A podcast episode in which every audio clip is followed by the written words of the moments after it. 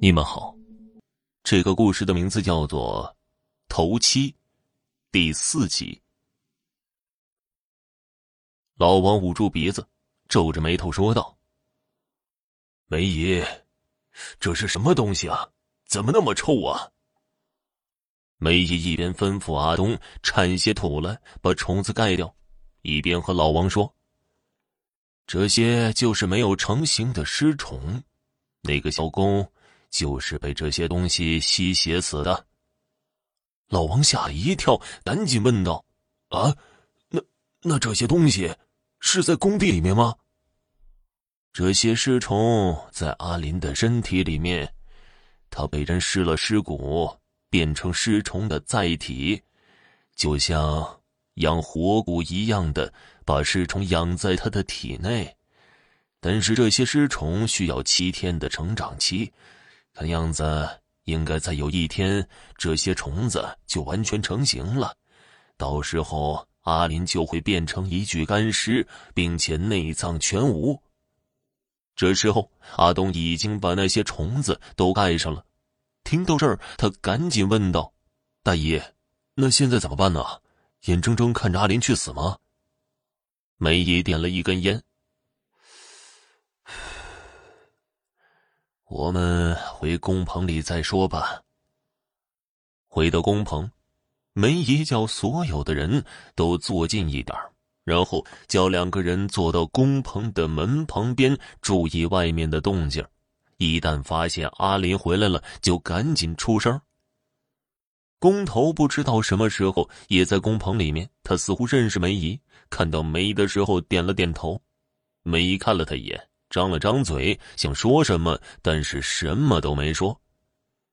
阿东把一切都布置好之后，就催着梅姨赶紧说了。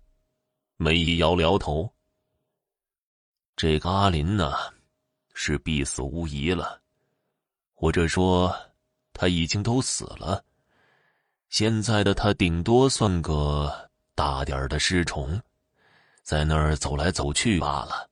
我们现在要做的。”是怎么不着痕迹的把他体内的尸虫给弄死？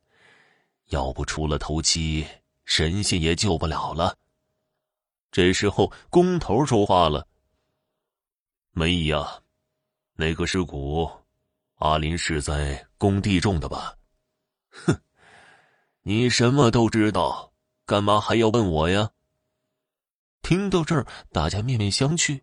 不知道梅和工头在说些什么，工头又说了：“梅姨啊，我承认是我的疏忽，可事情过了那么久，我怎么知道那个蛊还能应验呢？”梅姨看都不看他一眼，只说道：“你家也是食蛊之人，你怎么会连一个蛊能存活多少年都不知道呢？拿人命去换钱，真是有你的。”工头低下了头。老板说：“给双倍的钱把这栋楼盖好。”我也是想着，那么多年过去了，也许当年的那个谷已经不存在了呢。所以，可我都跟他们说过了，晚上不让靠近那栋楼，是阿林自己不听，怪不了我的。阿东听得一头雾水，赶紧打断他们：“大爷，你们在说什么呢？什么许多年前，什么谷啊？”梅姨抽了几口烟，停了许久，然后开始讲起了一件事儿。几年前，这栋楼的地基是一个农民的橘子林，虽然不大吧，也是人家几代传下来的赖以为生的祖业。后来被县里面一个当官的看上这块地了，要买来给县里面盖什么度假村，其实还不是想中饱私囊，那农民当然不肯卖了。可是也不知道那当官的使了什么手段，还是把这块地弄到手了。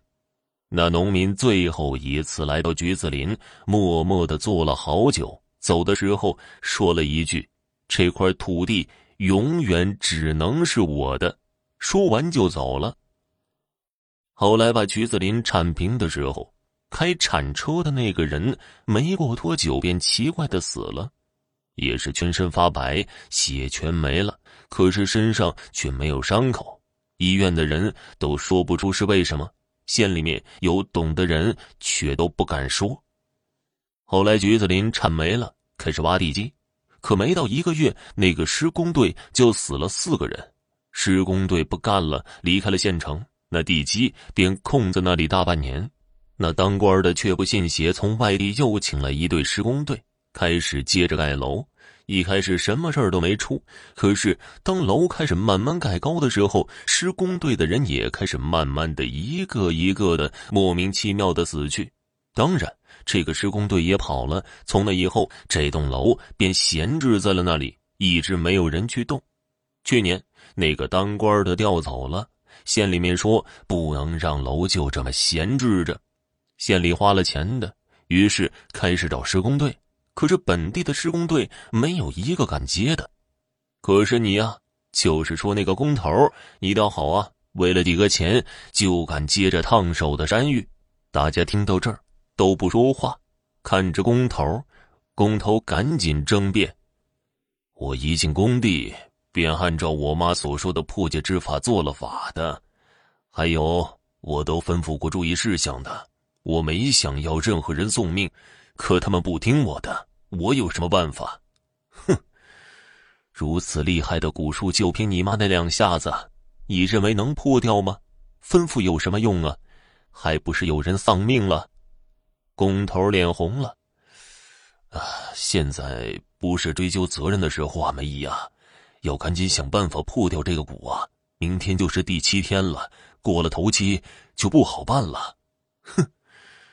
我还要你提醒啊，只不过要你配合一下而已。工头连忙点头。梅姨叫来阿东，这里就你和阿林还能说几句话。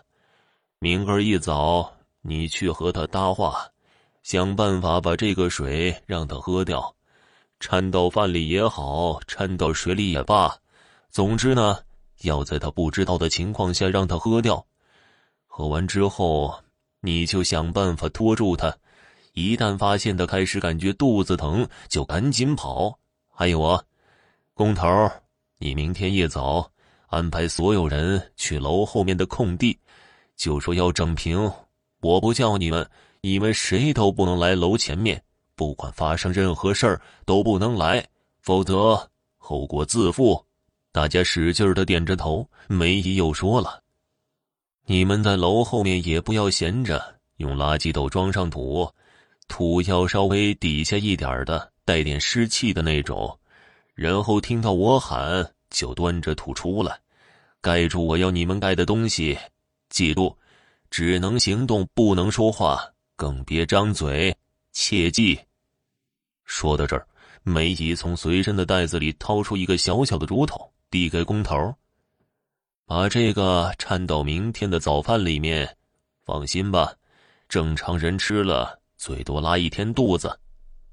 工头接了过去，这时候门口的两个人开始大声的说话。梅姨看了眼他们，赶紧说道：“大家装作没事的样子，该干嘛干嘛。我呢，就说是来看你们的。”说完，门外便响起了敲门声。阿东走过去一开门，果然是阿林回来了。好了，家人们，本集播讲完毕，感谢您的收听。